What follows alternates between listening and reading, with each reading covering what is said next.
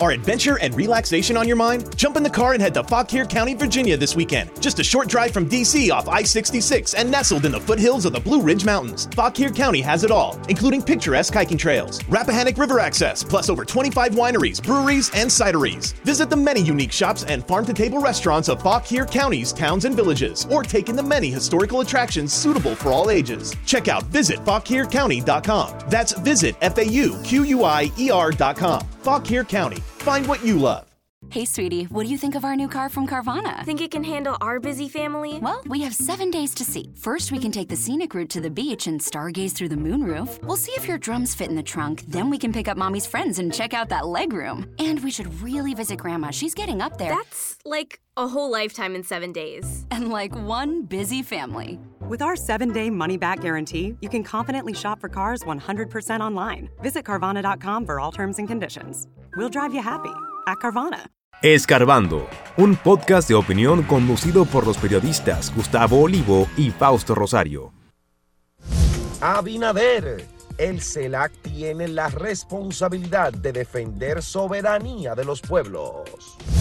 Rescatan recién nacida raptada en la maternidad de los Minas. Haití dice que el envío de fuerza internacional al país no puede esperar más.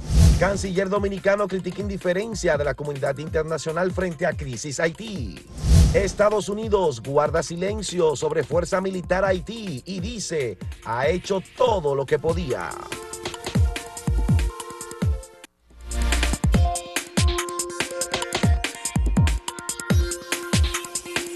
Tal como se esperaba, uno de los temas más importantes, más relevantes, tratados en la reunión de eh, la comunidad de estados latinoamericanos y caribeños, CELAC, que es prácticamente una réplica de la OEA, pero sin las dos grandes potencias de las Américas, que son Estados Unidos y Canadá.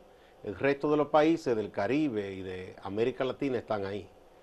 Eh, y en ese escenario, el gobierno dominicano, obvio que iba a aprovechar para insistir con el tema que ha venido colocando en la agenda internacional de que eh, la comunidad internacional mire hacia Haití, que acuden en auxilio de ese pueblo y de su gobierno, un gobierno muy débil, para tratar de controlar el tema de la violencia, desarmar las bandas y tratar una vez más de reencauzar ese país hacia la estabilidad, y hacia un sistema democrático en que por lo menos se puedan celebrar comicios, elecciones y tener gobiernos legítimos.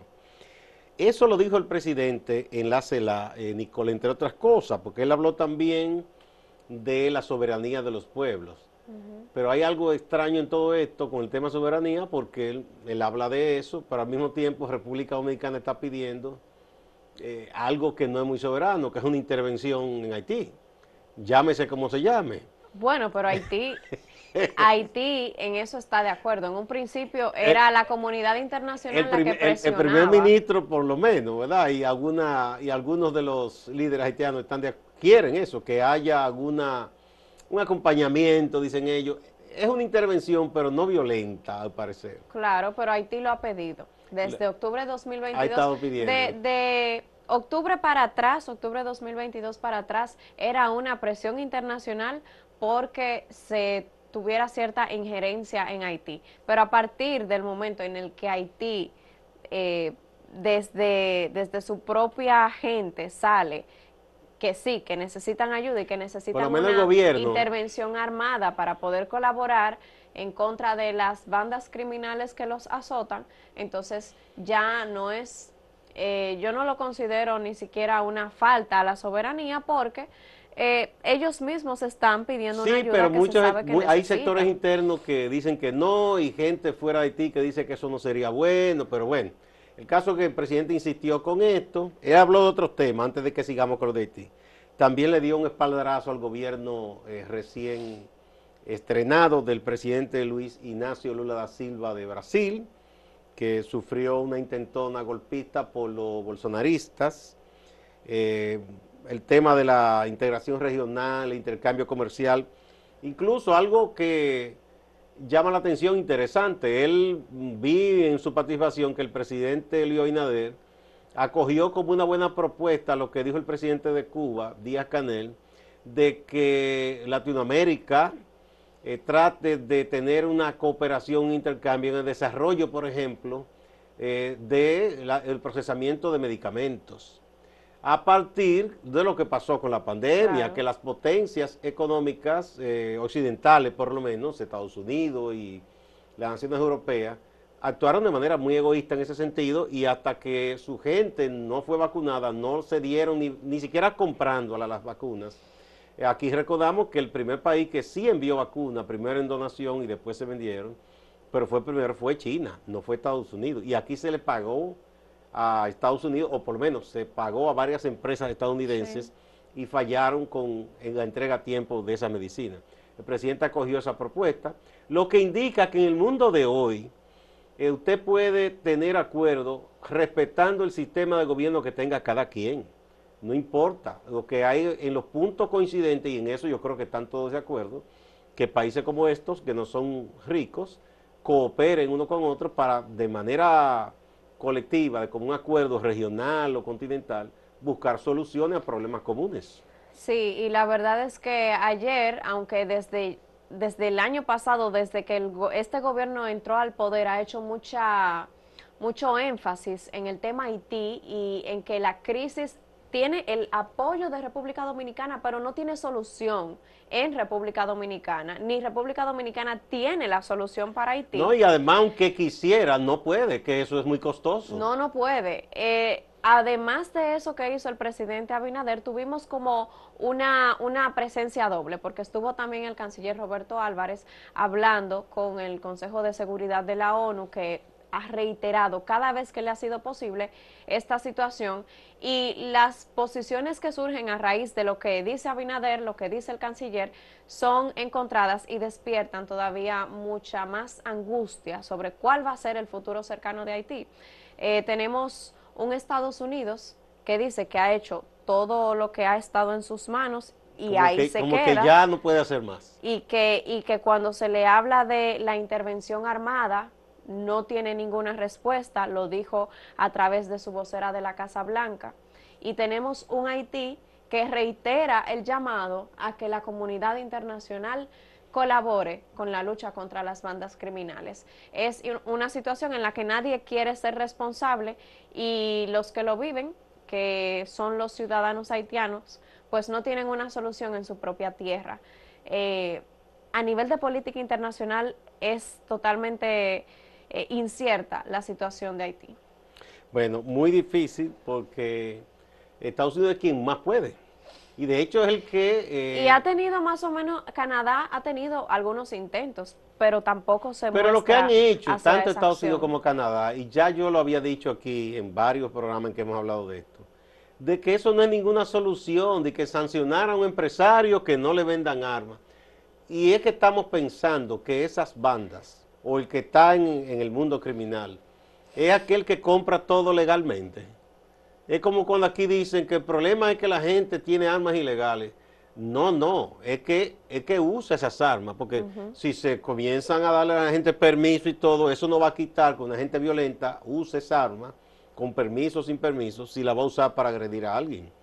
Y además el criminal regularmente ni siquiera quiere registrarse. Eh, son armas compradas porque alguien se las roba o son contrabando. Y con eso no se va a solucionar mucho. O sea, con el hecho de que se impida la venta legal y por canales eh, formales de armas eso no arregla nada. O que a un rico haitiano le digan, bueno, te quito la visa o no puedes tener una cuenta de ahorro aquí, tampoco quita nada. Pues no, eso no va a cambiar mucho. O sea, le va a afectar, pero igual cuando a un país entero le ponen un embargo o dicen no vamos a vender alimentos o combustible, quien sufre es la población, porque no es verdad que los jefes de esos gobiernos eh, sufren de nada. Hemos visto todo lo que ha pasado 60 años en Cuba con ese embargo, y el pueblo cubano es el que ha sufrido. Y ese embargo, los embargos que se pusieron a Venezuela, que ahora se han aliviado un poquito, eh, quien estaba sufriendo era el pueblo venezolano. O esas sanciones a Nicaragua, no es Daniel Ortega ni Rosario Murillo que están sufriendo, es el pueblo nicaragüense.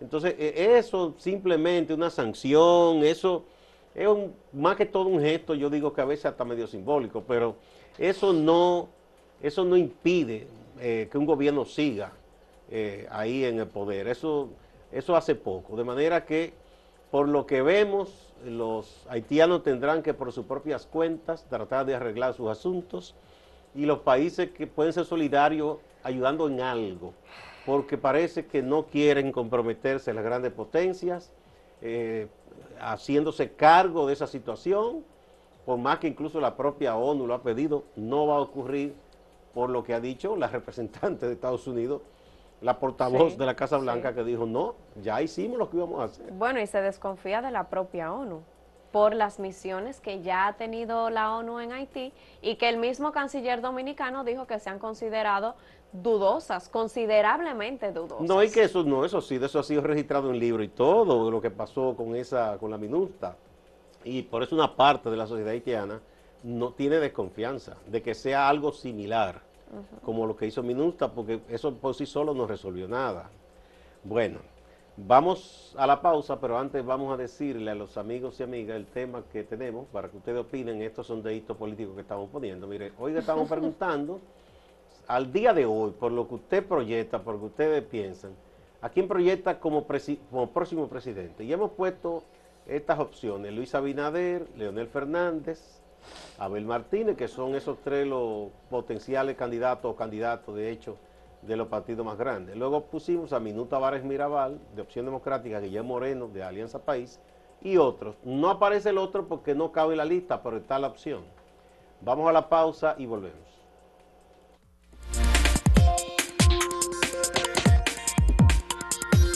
Si quieres anunciarte en este podcast, escríbenos a podcast.acentotv.de.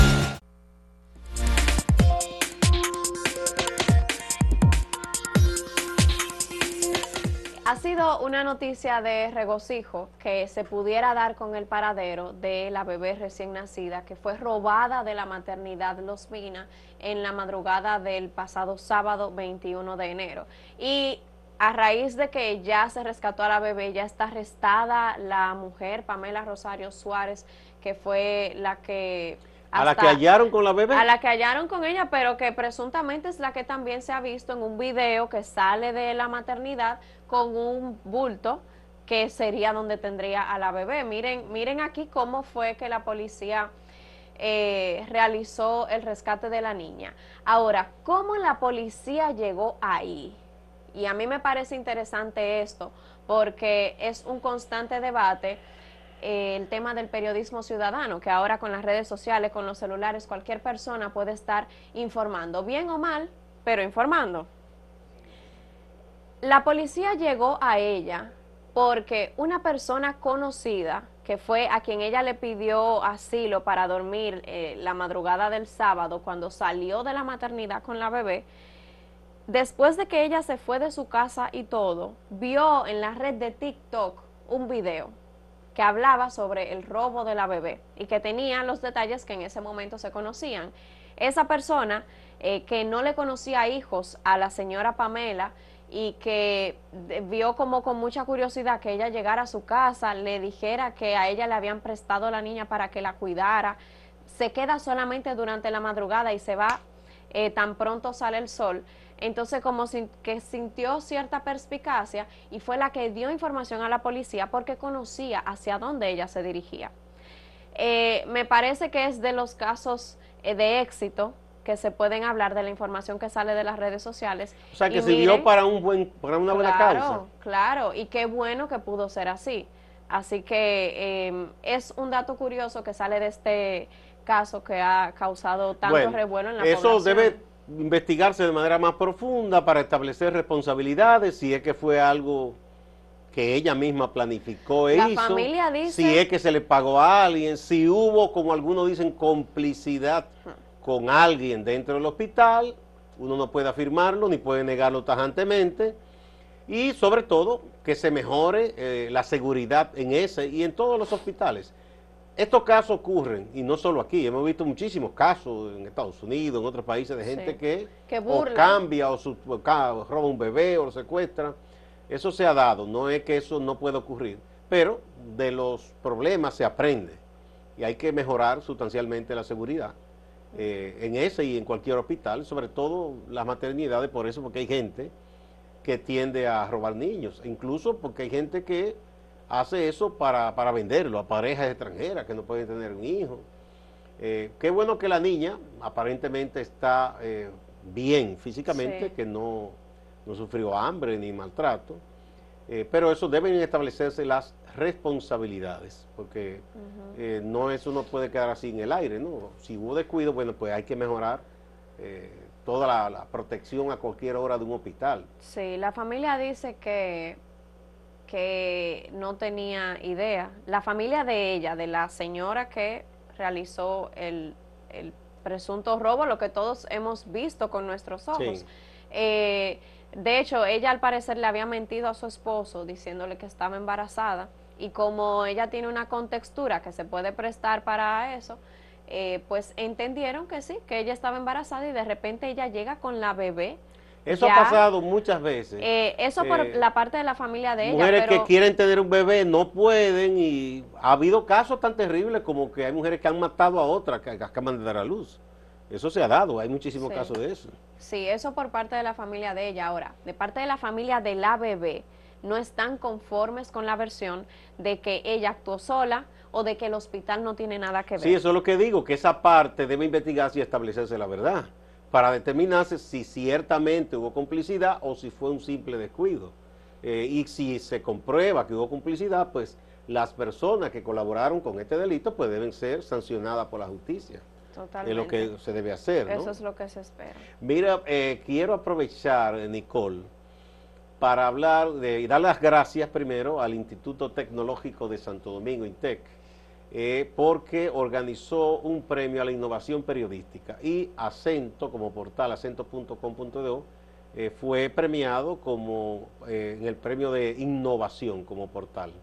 El otro premio se le otorgó a, un equipo de periodistas de Listín por el trabajo también novedoso, un, un, reportaje que se hizo. Así que damos las gracias. Este premio contó con la colaboración de la legación diplomática de Estados Unidos, que incluso contactaron a unos periodistas estadounidenses eh, de mucho prestigio, de eh, New York, eh, Washington Post, uno de otro de, Los Ángeles y otro de Nueva York, si mal no recuerdo, o de la Florida, no tengo ahora el dato muy claro. ¿Tú recuerdas sí, Fue, fueron dos estadounidenses y una portuguesa que no recuerdo el nombre, pero sí fue la que creó la plataforma Chicas Poderosas. Exactamente, y, ellos eh, consideraron que Acento eh, merece ese reconocimiento en cuanto a un portal de innovación. Sí, hay que decir que Acento se postuló por el trabajo que ha realizado de convergencia de las noticias digitales con la plataforma TikTok. Eh, desde que la plataforma salió a la luz, que tuvo mucho éxito en pandemia, Acento fue el primer medio digital que tuvo presencia en un TikTok para fines noticiosos y de formación ciudadana. Eh, con eso fue que Acento Portal se postuló con la propuesta que tuvo en TikTok y el crecimiento que ha tenido en esta red social hasta el día de hoy. Eso por parte del equipo de redes, así que es un aplauso. Claro, para, para todos se le da en nombre, yo eh, representé acento, eh, el nombre del director, así como el ITIN se, puso el nombre de Miguel Faranjo como director, aunque fue la periodista a buscar el premio en el caso de acento, en nombre del líder del equipo, que Fausto Rosario Adame, pero fuimos nosotros y fue una representación. Y hay que decir, mencionar a los compañeros Emil Socias y a Edgar Hernández, que son la cabeza del equipo multimedia nuestro ¿verdad? Y tú también, que también haces parte ahí, da idea y, participa con otras de los compañeros Aunque hay que reconocer que ese trabajo de TikTok ha sido totalmente de, Edgar y de Emil, que bastante merecido tienen eso, porque creyeron en esa red social cuando tal vez los medios todavía tenían y que se usaba para cosas más ligeras y, aquí se combinó con el periodismo formal noticioso no así que muchas gracias eh, mi querida amiga Rosa Alcántara, que dirige la Escuela de Comunicación, que también estuvo ahí, y mucha gente que muy querida. Así que nada, eh, cuando a uno le dan algún reconocimiento, es un aliento para seguir tratando de eh, innovar y de ponerse siempre al día. Así es. Eso por parte de lo que... Esa premiación fue anoche y, y realmente es una muy buena iniciativa. De hecho, a mí me pareció súper interesante y lo comentaba que ellos tuvieron una categoría desierta, la declararon desierta, pero eh, fue la de periodismo. Reportaje de, investigación. Sí, fue la de periodismo de investigación, pero eh, por la parte audiovisual. Y aunque tuvieron muy buenos trabajos de investigación postulados, ninguno era innovador. Y como el premio es... Sobre todo audiovisual, es decir, ahí tenía que hacerse, digamos, un reportaje. audiovisuales exacto, no era innovador. Sonido, imagen, eh, vídeo, no, no lo hubo. Ellos decidieron que van a realizar un taller, aunque declararon la categoría desierta, van a realizar un taller para formar periodistas en ese sentido y que en una próxima ocasión pues los, trabajos sí Con los recursos más modernos. Eh, hay que decir que el premio no es metálico, sí, eh, además de reconocimiento, habrá una beca para especialización, que uno de ustedes será eh, del equipo el que aprovechará esta beca, porque ya los más viejitos no podemos estar en eso de seguir estudiando. Estudiamos de manera autodidacta ya, pero ya no vamos a una universidad. Sí, sí, pero va muy bien, va muy bien porque es parte de seguir formándose y de seguir contribuyendo a ese periodismo responsable. Bien, bien para que le digas a los amigos de nuevo el tema que hemos puesto. Vamos a consultarles nueva vez la oportunidad de responder a nuestra pregunta. ¿A quién proyecta usted como próximo presidente al día de hoy? Luis Abinader, Leonel Fernández, Abel Martínez, Minuta Tavares o Guillermo Moreno. U otros.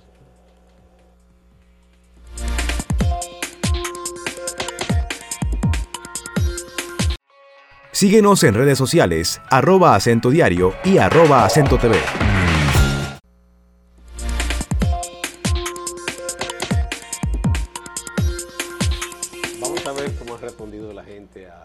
Que recordamos que es un sondeo, no es una encuesta científica. Y la gente emite su, su voto, su opinión. Aquí en el portal ganó Guillermo Moreno de Alianza País con 45.27% que considera que al día de hoy él es el que se proyecta como próximo presidente, al día de hoy. En segundo lugar quedó el presidente Luis Abinader con 38.97%. 38, ¿verdad? Sí, sí.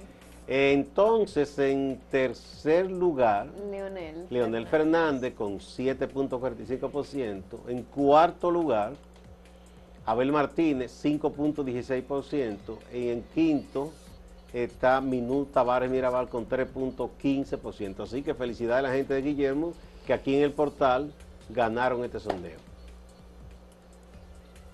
Cuando nos vamos a Twitter, pues el presidente Abinader queda como proyección a próximo presidente con un 47,7%.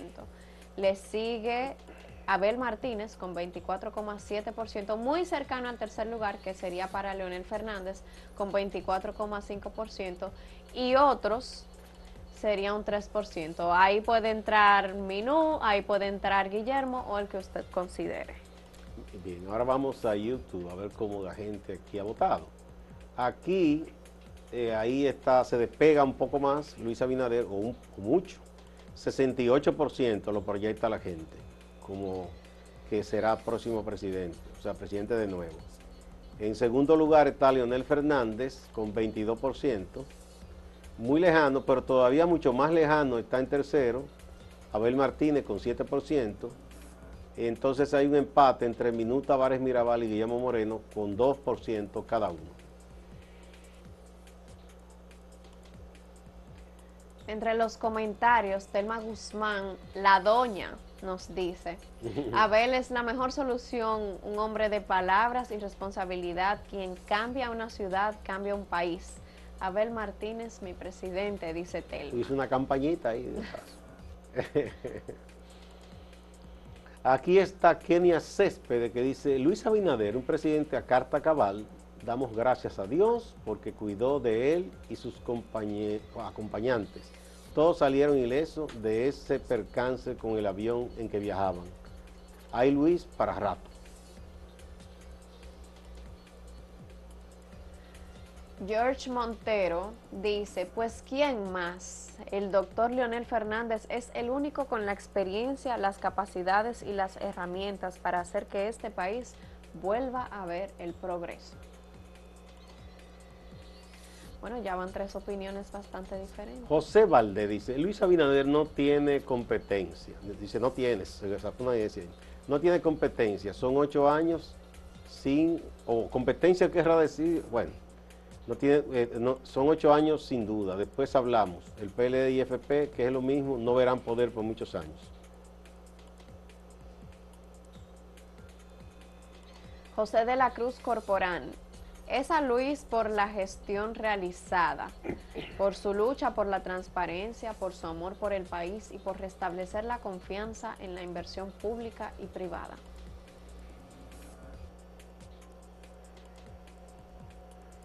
Bueno, pues vamos con nuestro compañero Máximo Laureano a la ciudad de Santiago de los Caballeros. Gracias, saludos. Aquello de la renuncia de Ramón Ventura Camejo, miembro del Comité Político y el Comité Central del Partido de la Liberación Dominicana, se quedó en rumores. Y como para mandar un mensaje de que no es así, Ramón Ventura Camejo estuvo integrado a una actividad que desarrolló el Partido Morado en la provincia de Santiago, en la cual participaron otros miembros del comité político y también participó como cabeza el candidato designado por esa organización opositora para las elecciones presidenciales del año 2024. Veamos las motivaciones de Ventura Camejo. La percepción que tenemos en la provincia y en los demás lugares que hemos participado es que en el PLD los miembros están convencidos del regreso. Eh, usted eh, se da cuenta de la actitud que tienen para eh, fortalecer la unidad, que es un objetivo claro y firme del partido en estos propósitos y además están militantemente comprometidos en base a esa percepción. Los funcionarios del gobierno en la provincia de Santiago no se despegan del discurso de las obras que está realizando el gobierno en esta ciudad. Se habla de una inversión que sobrepasa los 40 mil millones de pesos, pero sobre todo centra su atención en el sistema de transporte monorriel y el sistema teleférico. La gobernadora Rosa Santos habla de fecha para que empiece a operar el teleférico. Como ustedes pueden observar, lo que se dirigen allá, las torres ya están siendo equipadas eh, con, por donde van a, a pasar los cables. Entonces quiere decir que eso va a toda velocidad. Será una promesa cumplida de que agosto, septiembre tendremos, tendremos el monorriel. También se está trabajando a toda velocidad con el, con el monorriel, porque eh, hay una promesa de que para el 24 también ese, esa obra sea entregada. Algunas notas comunitarias en el barrio Cienfuegos, Distrito Municipal Santiago Oeste, piden la intervención de las autoridades para el arreglo de una calle que conecta este sector con la ciudad. Nosotros tenemos un problema, esta calle se ha convertido en un caos. Es un peligro para los niños, para nosotros y para... Es demasiado problemático, transjudicial. Nosotras como madres no podamos lavar la ropa porque uno tiene la ropa y es más la tierra que uno recoge que lo que uno le quite sucio cuando se lava la ropa. Y son muchas las cosas que nos están afectando, la basura, el humo, son demasiadas cosas. Bueno, tenemos una dificultad, ya ve cómo está la condición del puentecito que tenemos aquí en la calle 50, porque ahí se derrimbó un camión, creo que del ayuntamiento, y no y desbarató la calle para sacar el camión y no han dejado eso así. Ya usted ve la situación, pasan algunos motorcitos por ahí. Si nos cae una agüita, nos quedamos definitivamente incomunicados con, con la otra parte de la ciudad. Siguiendo en esa línea de exigencias comunitarias, en Atillo, San Lorenzo, Distrito Municipal La Canela, están pidiendo a las autoridades la terminación de una iglesia que han empezado. Pasa que la estructura vieja está colapsada, agrietada y no se puede celebrar la misa allí. Han tenido que improvisar en una especie de rancheta para poder recibir a los feligreses. Distante pero pendiente, actualidad y objetividad desde Santiago. Siga con la programación de Acento TV.